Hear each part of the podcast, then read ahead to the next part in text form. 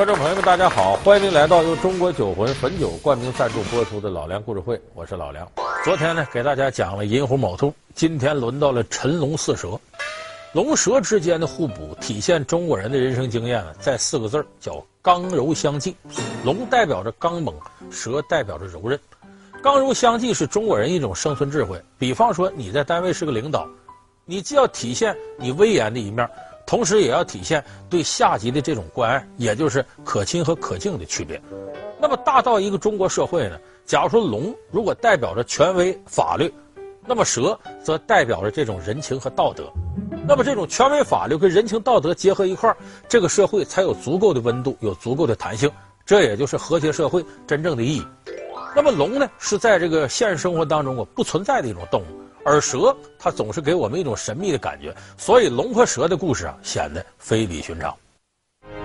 龙，在中国的神话与传说中，是一种神异的动物，它能兴风雨、利万物、造福一方百姓。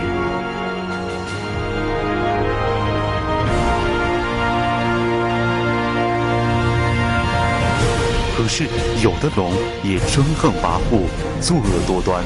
让人恨之入骨。那么，龙到底是个什么东西？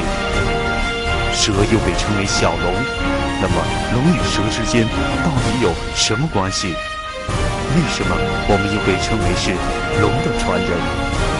本期老梁故事会为您讲述十二生肖龙与蛇。龙和蛇在我们现实生活当中经常有关联。你比方说，有人问你属什么的，属龙的哦，属大龙的；你属什么的，属蛇的啊，属小龙的，管蛇叫小龙。这个龙和蛇，它的关联，首先有一点，它外形挺像，哎，又细又长啊，这个形状。那么实际上，传说里边呢，龙蛇之间关系特别紧密。据说这个蛇呀，如果要能活五百年，它就变成了龙的初级形态，叫蛟。虫字搁一个交通的交，咱们都知道水里叫蛟龙，所谓蛟龙就是没长成形的龙，小龙，这得蛇活五百年为蛟龙，蛟再活五百年，长出一只脚来了，叫虬龙。记住啊，蛟是没有脚的龙，一只脚为虬龙，虬龙再长五百年，也就是蛟到一千年，才真正成为成型的龙。这个龙的特点就两只脚了，可以管它叫黄龙。叫苍龙，叫青龙，那么这个龙再修炼一千年，叫应龙，不是老鹰这个啊，应该的应，应龙。当初跟大禹治水那个就叫应龙。应龙有一个特点，长翅膀了，所以真正顶级的龙是带翅膀的龙。那么说龙和蛇这种关系呢，也标志着龙是蛇的一种高级形态。那么其实龙在现实生活当中，咱知道根本就不存在，而且你看这个龙啊，汇集了人多种的想象。比方，它身上有鱼的鳞，有鹰的爪，有狗的鼻子，有狮子的鬃毛，它是总结了多种动物的特征给揉到一块儿的。那么，为什么要把这些特征揉到一块儿呢？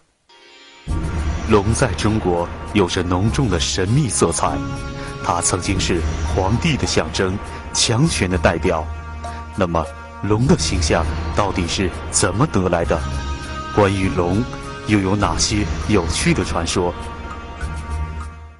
上古时候，咱讲图腾崇拜，啊，说你这个部落，哎，比方大禹那部落叫有熊氏，崇拜一头熊；你这呢，崇拜狗，你崇拜马什么的，各有各崇拜的。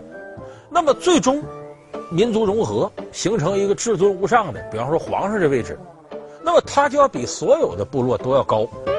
那么我崇拜什么呢？你们所有的把崇拜过的动物都崇拜一遍了。那我这图腾我就有变化，我集大成，一个上弄点，一个上弄点，我结合出了个不存在的龙，因为不存在，至尊无上，所以这个是早期皇权意识和龙结合的这么一个产物。为什么他要搞一个不存在动物？表示这才是真正高高在上。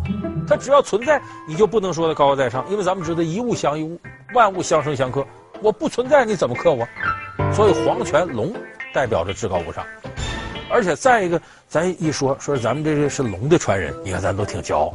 说我们这是狗的传人、猫的传人、熊的传人，这不好听它呀。这龙本身是虚无缥缈的，给我们一种无限崇拜的可能。那么这个龙在现实当中经常代表着皇权，哎，你比方说天子就是一条龙，所以龙在传说当中总跟着这种权力集权联系到一块儿。比方咱随便举个例子吧，朱元璋晚上睡觉做个梦，就梦着乌龙盘玉柱，一条黑龙盘着柱子。早晨起来，他问大臣刘伯温，说这什么意思？刘伯温说你呀，今天回到后宫，把太子都聚集到一块儿。哪个人不跟你在一块亲近，在柱子旁边来回转悠玩，那就是接替你江山的。结果呢，朱元璋晚上把皇子弄到一块儿，发现四皇子朱棣不跟他在一块儿，在柱子那边来回溜达。他一看乌龙盘玉柱，这小子还够黑，真是乌龙，长得比较黑。这朱元璋心里不痛快，为什么？说四皇子朱棣相传不是他儿子，他还怀疑这个事儿呢。但是这预示着四皇子朱棣将来必接替他江山。说朱棣呢，就是北海上的五爪金龙。后来果然我们知道明成祖朱棣，哎，封地就在幽州北平府建北京。所以过去传统大鼓书里唱这段的时候，都是吗？有一位阎王爷，本是哪个四殿下，他本是北海中的五爪金龙，这是金龙转世。那么后来，和龙有关的传说就不仅仅是在皇帝身上了，它延续到民间。咱们都知道这个龙王爷干嘛的？各地都有龙王庙，大水冲了龙王庙，一家不是一家人。龙王爷是求雨的，他管水。咱们看老的黄历本上都写着“七龙治水，五龙治水”，什么意思？七龙治水就表示降雨量大，五龙治水就比那小。比方说降雨量达到一百多毫米，那就七龙治水。不足一百毫米就是五龙治水，最高的发大水的时候叫九龙治水，就形容水量大的。所以龙王爷是管水的。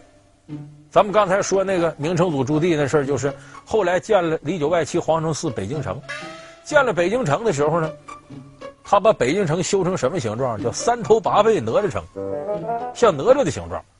可是这哪吒大伙儿知道跟龙王爷有仇啊，把东海龙王敖广三太子剥皮抽筋。俺是龙王三太子敖丙。慢着！你们把小妹还回来，咱们没事儿。哼，已经在肚子里了。你？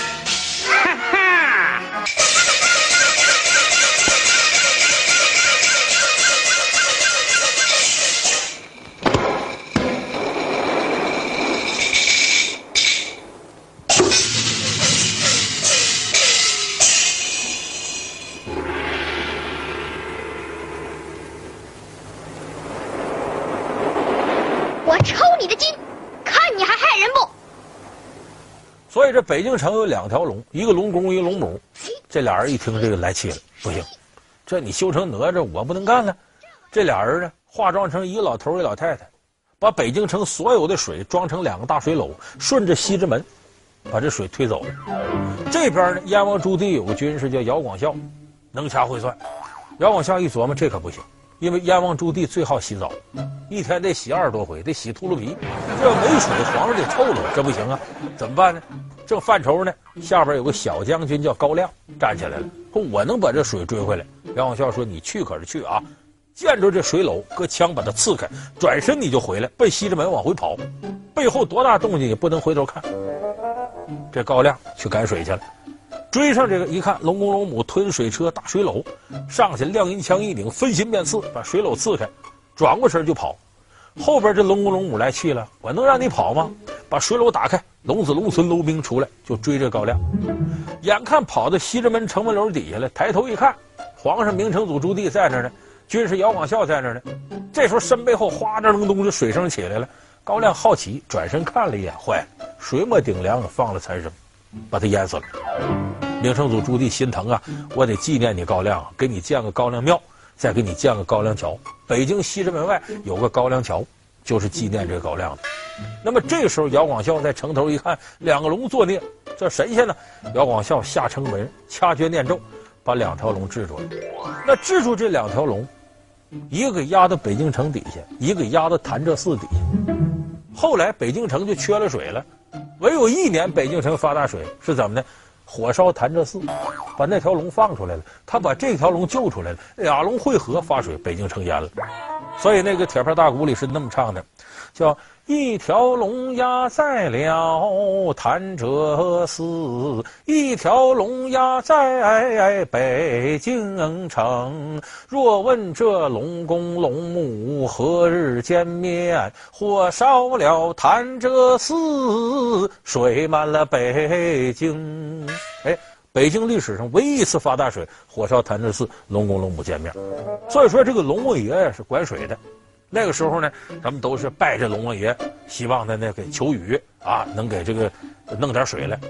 所以每年拜龙王爷呀，这个人心里有气，天天给他磕头。有的时候一些恶龙还要吃什么童男童女。所以时间长了呢，人对龙这个心态很复杂，一方面求着他，一方面要恨他。所以你看传说里边，那龙王一般都倒霉的。你这《西游记》里边，你发现东海龙王敖广啊，北海龙王敖顺，南海龙王敖闰，西海龙王敖钦，这哥四个都是受气包。你看着在凡人面前兴风作浪，可是，一到玉皇大帝那儿啊，卑躬屈膝的；一到孙悟空面前更没辙。上仙请坐啊，有座有座。上仙驾到，有何贵干呐？嗯，特来求取一件兵器。兵器，兵器没有。哦，老龙王。谁都知道龙宫之内宝贝甚多，嗯，你可不要嗯小家子气呀！啊、快拿大刀来！孙猴把东海龙宫给闹的，把他如意金箍棒、定海神针这些都给弄走了，所以龙王也没办法。所以传说当中这个龙啊，人就赋予他一些拟人化的色彩。恶人自有恶人磨，你不是我们求着你吗？你也得求人家。而且尤其是在现实当中最有意思，你看不看？每年呢，春天的时候，磕头啊，求龙降雨啊，跪拜。到秋天的时候，丰收了。丰收时候，大伙儿要干啥？你会发现，包括过年的时候，舞龙灯，意思这老王八蛋受你一年气了，现在好好耍耍去。嗯，这就是人对龙的一种很微妙的心态。当然，这也有点过河拆桥，关键。所以，这个中国人对龙的心态是特别特别有意思，甚至是一种很滑稽的心态。那么，同时由于龙这个传说呀根深蒂固，咱们好多的这个事情啊都用龙来做比较。比方我们经常说那句话，说“龙生九子，各不相同”。其实不是他生九个儿子啊，九是泛指，就这龙啊养多少个儿子，每个儿子之间各不一样。而且龙生九子呢，这九儿子说实在的都没有这龙有出息。也就是说，这东西一辈不如一辈，黄鼠狼下豆杵子，一辈不如一辈。那么这九个儿子都是什么呢？几乎在我们生活当中，各个，啊，你就看，呃，官府各个场合里都有龙生九子这九儿的特点。什么特点？比方说啊，龙生九子老大，老大叫赑屭。什么叫赑屭？你看着外形像王八那个。你比方说石碑下头，不是有个挺大个乌龟驮着那石碑吗？那个不是乌龟，那是龙生九子老大叫赑屭，就愿意背负一些重物。哎，所以你看这个。二人转小帽里头唱这段唱的很滑稽，呃，小妹妹送我的郎，送到了大门北呀，一抬头看见了一个王八驮石碑，要问他这个王八犯了什么样的罪呀？旁边有那吹喇叭的伴奏呢，只是因为他就吹喇叭，不给我好好的吹，骂人那个东西叫赑屭，哎，龙生九子里老大。还有一些人常见的，比方说香炉上面有一个怪兽，那嘴儿那吐烟，这个怪兽叫狻猊，是龙生九子的，就喜欢烟雾，所以把它搁香炉上。还有的呢，刀剑柄上那东西叫睚眦，这个睚眦咱们有成语叫睚眦必报，睚眦啥就明眉瞪眼叫睚眦，哎，这个东西就好打斗，有点小仇就报，所以龙生九子这叫睚眦。再搁到那个青铜器，装酒的、装吃的。那上面雕刻叫饕餮，说你这人特别饕餮，大吃大喝叫饕餮。还有一种就是叫蒲牢，蒲牢有什么？动静大，愿意叫唤。那好，你看庙上的钟上面刻那个外形叫蒲牢，然后那边搁一个木头棍撞它，声音大。当一天和尚撞一天钟嘛，那上面东西叫蒲牢。还有一种叫避案，这个东西最爱打官司，愿意跟人争斗。所以过去大理寺就是现在法院的门口上，监牢的门口上。搁着那个彼岸，所以你看这个龙生九子里边，每一个这个这个它都有不同的特征。它其实就是龙，不是现实传说当中的权威吗？他龙生九子，就把它降低到人间这个层面。你看他九个儿子干的活都是遭罪的，意思是你爹造的孽，儿子得偿还。但是这里边也体现了人对龙的一种特殊的感情。龙生九子，子子不同。龙在中国有高高在上的地位，那么在西方，龙又是个什么形象？西方龙也会受到同样的追捧吗？中国人把龙捧上天了，西方人对龙印象不好。西方的龙跟中国龙不一样，西方的龙是什么？一个大蜥蜴似的，跟鳄鱼似的，带带翅膀，还能喷火。咱们看好多这个影片里头，你包括有个什么《龙之战》那片子里边，说这个蛇最后变成龙，还有的我们看《木乃伊三》，李连杰演的龙帝，那不也是长个大翅膀？西方人认为那个龙，它跟中国人认识不一样。但是蛇呢，东西方认知是差不多的。你比方说，大伙都知道农夫跟蛇的故事。蛇要冻僵了，哎呦，搁怀里给暖的吧。这蛇苏醒了，先咬一口。农夫死之前说：“我可怜这么个玩意儿，我该遭报应。”圣经里一打开就是亚当夏娃在伊甸园，本来活得好好的，赤身裸体的，不知道羞耻的。这蛇骨头的吃的禁果禁果，吃完以后，哎呦，不行了，赶紧围上皮去什么的。上帝一看，谁告诉你们这样的？撵出去。亚当夏娃被逐出伊甸园，怨谁就怨这个蛇。所以这个东西方对蛇都是一种阴险、狡诈、毒辣、贪婪这样的一个象征。蛇留给人们的印象一直是阴险、狡诈、贪婪、毒辣，但是恶有恶报。传说蛇原来是有腿的，那么它到底做了什么坏事，把腿给弄丢了呢？所以说，这个蛇的形象在古今中外倒一致。中国过去有个传说，说蛇的，说的很好玩。说蛇跟青蛙呀，咱们说有句成语叫画蛇添足。这个蛇原先是有脚的，有四只脚，青蛙倒没有脚。青蛙搁肚皮蹭地上走道，也是青蛙那时候也是吃害虫干嘛的。它虽然没脚，这个青蛙很勤劳，吃了害虫呢，还把这虫拿回来喂这蛇。这蛇好吃懒做，完了时间长了，这人对这蛇不满意，说你看你你有脚你不干活，人家没脚都干活。蛇来气，还经常伤人，报复。这时候，我前面总说那玉皇大帝又出来了，派天神下来，把蛇四条腿砍下去，给青蛙安上。这青蛙更勤奋的捉害虫了。这蛇呢，没了四条腿了，也改邪归正了，我也得学好，受惩罚了。可是蛇恨青蛙，这腿给他安上了，所以蛇一见青蛙就要吃，青蛙见蛇吓得赶紧跑。但是这时候，玉皇大帝。给蛇施了紧箍咒，什么？你脑子里要再有伤人的念头，就罚你。所以蛇没有一次伤人念头出现，它就蜕一层皮，这叫不死八层皮。所以蛇每年要蜕这么一次皮。那这是中国人过去对蛇的一个基本认识。其实蛇呢，就像我前面说的，它象征着一种柔韧，一种坚持。最典型的，我们看那个《白娘子传奇》，白素贞在峨眉山修行一千年。青蛇修行五百年，这姐俩下山了，修炼到五百年一千年，又是玉皇大帝出来了。玉皇大帝这时候是这个函授大学的校长，呃，野鸡大学校长，给发文凭，你修炼多少五百年？盖错，行了，可以下去为非作歹了啊，毕业了。所以他妖精有妖精体系，但白娘子呢，美丽又善良。到了这个西湖边上，游湖借伞，跟许仙 两个人成一家人了。但五月初五端阳日喝雄黄酒现出真身，把许仙吓个好歹的白娘子仙山稻草为救夫君，后来又水漫金山寺跟法海斗到底，被震到雷峰塔底下。儿子许世林高中状元文曲星下凡三拜雷峰塔，雷峰塔塌了，白娘子得救。这个白娘子就是一个坚韧不拔的象征。为什么这个他新白娘子传奇的歌叫千年等一回？我等着你。这蛇象征着一种柔韧。一部《新白娘子传奇》让人们看到了蛇柔韧善良的一面，改变了以往蛇留给人们阴险毒辣的印象。那么，人们常说的“人心不足蛇吞象”，真的是在说蛇的贪婪吗？这背后到底隐藏着怎样的故事？广告时候为您揭晓。所以我说，就是我们民间对蛇的这种看法，不都是那些坏词儿，也有好词儿。有一句话，你比方说，这个人贪婪，咱们叫什么？人心不足蛇吞象。说这蛇呀，吃个老鼠行啊，大点吃个羊，要吞大象。这不是人心不足吗？说这蛇贪心不足，其实这句话是以讹传讹，不是那么回事这话本来是骂人的，不应该骂蛇。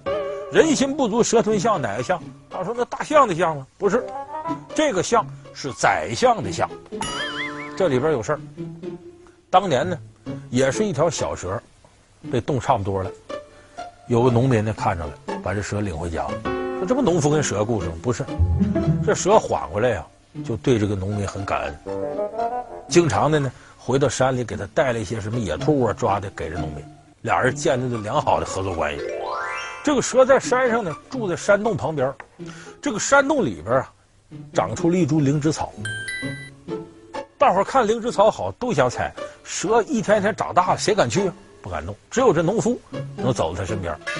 有这么一天，这个地方的皇上，他的皇后啊，得了一种心绞痛的病。太医给他开药，说你呀，非得有药引，得搁什么？搁千年灵芝草。说哪有啊？就那山洞里有一个，谁也不敢去。皇上张榜，谁把它采下来，我给你金银财宝无数，让你发财。这农夫一看，这好事啊！我穷半辈子了，这个事我行啊！接皇榜，然后找那个蛇。那蛇一听，那你要那得给恩人呢，来吧，才走了。给了皇上，皇后这病治好了，金银财宝赏赐无数，农民成财主了。过不一阵呢，这皇后病又犯了。太医把脉说：“这个呀，你这病这回要治好，非得用蛇眼珠子做药引，得大蛇。”哎。这皇上想起那个农夫跟蛇认识啊，这农夫有钱成财主了，我去我去，我要办成了怎么办？皇上说，你要办成了，我封你当朝一品宰相，世袭罔替，荣华富贵享之不尽。这农夫一看好事啊，去找这蛇去。这蛇挺为难，那抠掉眼珠子呀。可蛇一想，受人点水之恩，必达涌泉相报。行，一忍痛挖掉一只眼睛，拿去吧。皇后病好了，他当上当朝一品宰相。这注意啊，这时候他成宰相了。过了一段时间，这皇后病又犯了。太医把脉说：“这回啊，非得是千年大蛇的心当药引子，才能治好你这病。”皇上当然又找这个，这回叫宰相了。一听说我要给治好怎么办？皇上说：“朕将江山一半分于你，咱们划江而治。这江山一半是你的。”这农夫非常贪心，当财主不满足，当宰相不满，又要当半壁江山之国王。所以这个宰相这时候啊，宰相找这蛇去了，说得用你的心治病，我就能得一半江山了。你得成全我呀。这蛇心里一看，这个人贪心不足啊。说这样吧，行，把嘴张开了，你进来，把我这心掏出来。这是利欲熏心呐，下来就奔蛇嘴去了。一进里头，大蛇一张嘴，把他给吞进去。这宰相没有得逞，也就说恶有恶报。注意啊，人心不足蛇吞象，吞的是宰相的象。马是速度与野性的代名词，马的出现往往还伴随着战争和杀戮。马这个代表对事业积极进取的生肖，为何却需要羊的顺从来与其互补？历史上有哪些关于马和羊的名人经典故事？明天老梁故事会为您讲述十二生肖之马羊传说。好，感谢您收看这期由中国酒魂汾酒冠名赞助播出的老梁故事会，我们下期节目再见。